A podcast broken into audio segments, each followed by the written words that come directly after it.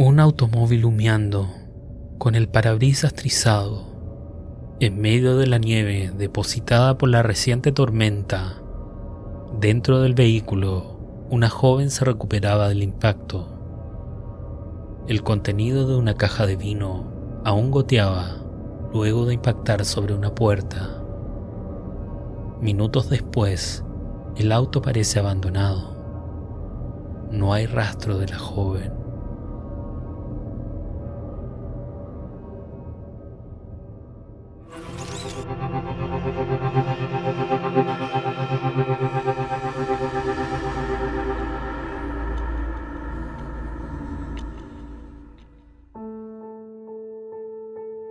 La madrugada del lunes 9 de febrero de 2004, Maura Murray, de 21 años, buscó indicaciones en un sitio web para llegar a Berkshires y Burlington, Vermont. Luego, hizo una tarea hasta las 3.30 am. Maura Murray era una estudiante destacada de enfermería y una talentosa atleta. Sin embargo, en el último tiempo, varias situaciones habían alterado su estado emocional y su comportamiento había cambiado. Durante el día, aproximadamente a las 1 pm, le escribió un correo electrónico a su novio, Bill, en el que le decía, recibí tus mensajes, pero sinceramente no tenía ganas de hablar mucho con nadie, aunque prometo llamar hoy, te quiero, Mora.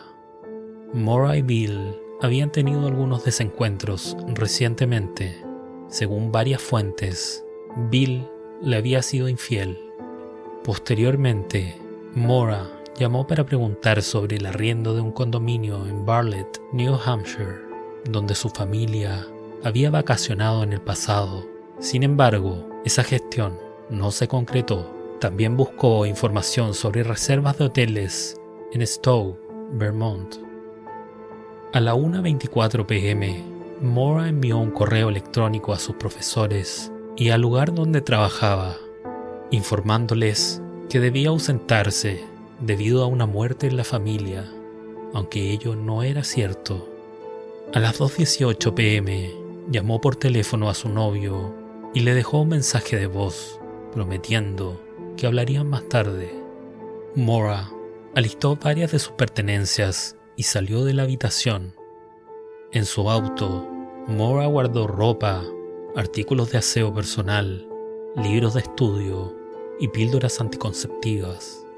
Sobre las 3.30 pm, se marchó del campus en su sedán Saturn negro del 96. A las 3.40 pm, Mora sacó 280 dólares de un cajero automático. Las imágenes obtenidas mostraron que estaba sola.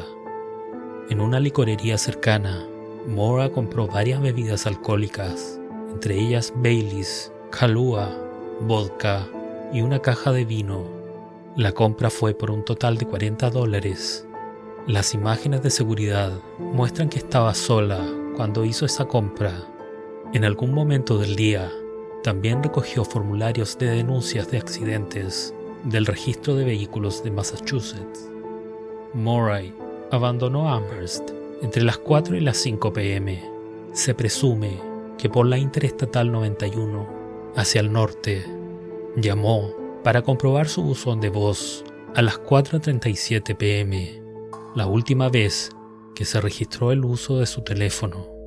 Poco después de las 7 de la tarde, una residente de Goodsville, en New Hampshire, oyó un fuerte golpe fuera de su casa.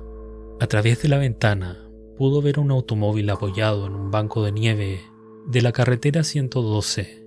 El vehículo había salido de la vía e impactado con un árbol por el lado del pasajero. A las 7.27 pm, la vecina llamó al departamento del sheriff del condado de Grafton para informar del accidente de automóvil.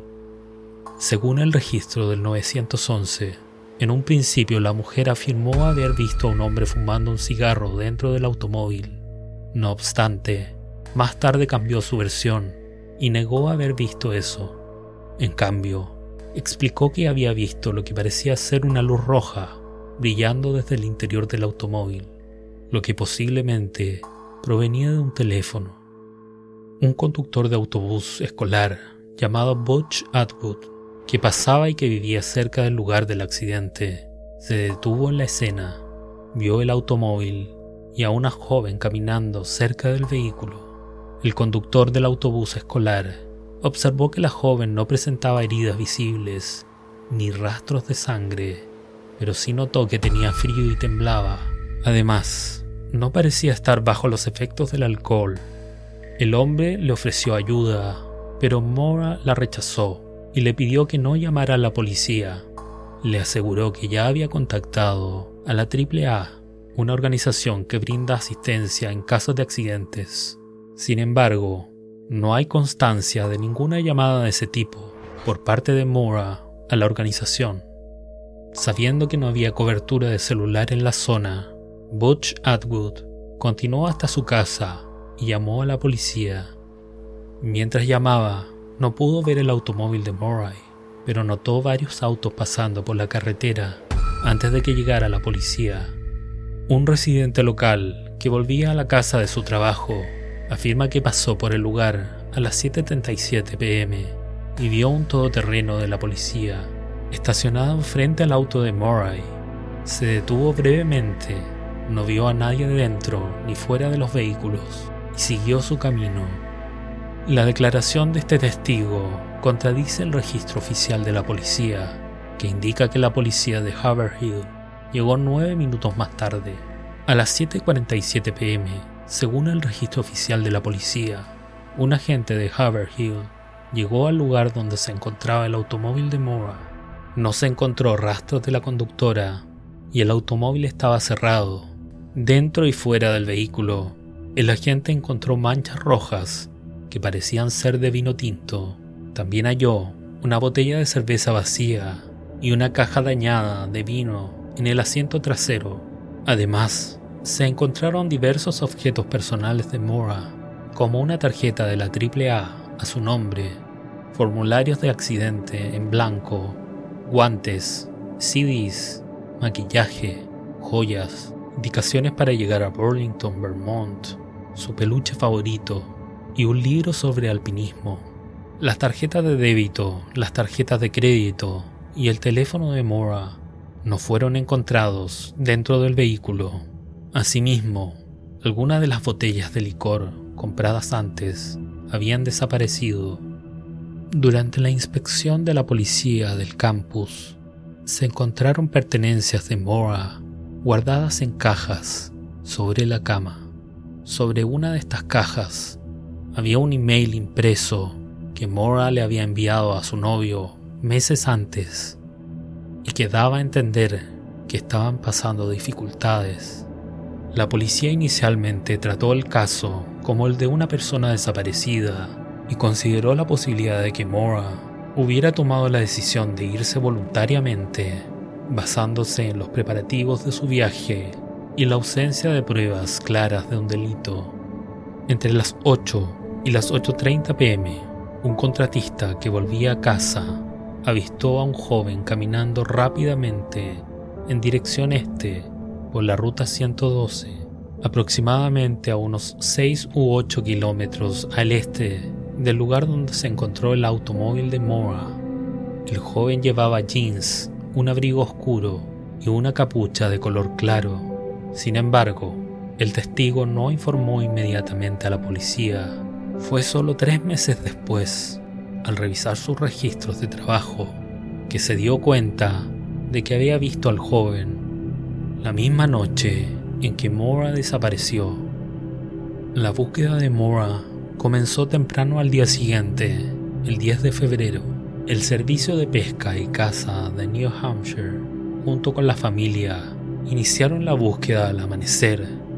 Un perro policial rastreó el olor de uno de los guantes de Mora hasta aproximadamente 100 metros al este del lugar donde se encontró el automóvil, pero luego perdió el rastro, lo que llevó a la policía a creer que pudo haber dejado la zona en otro vehículo.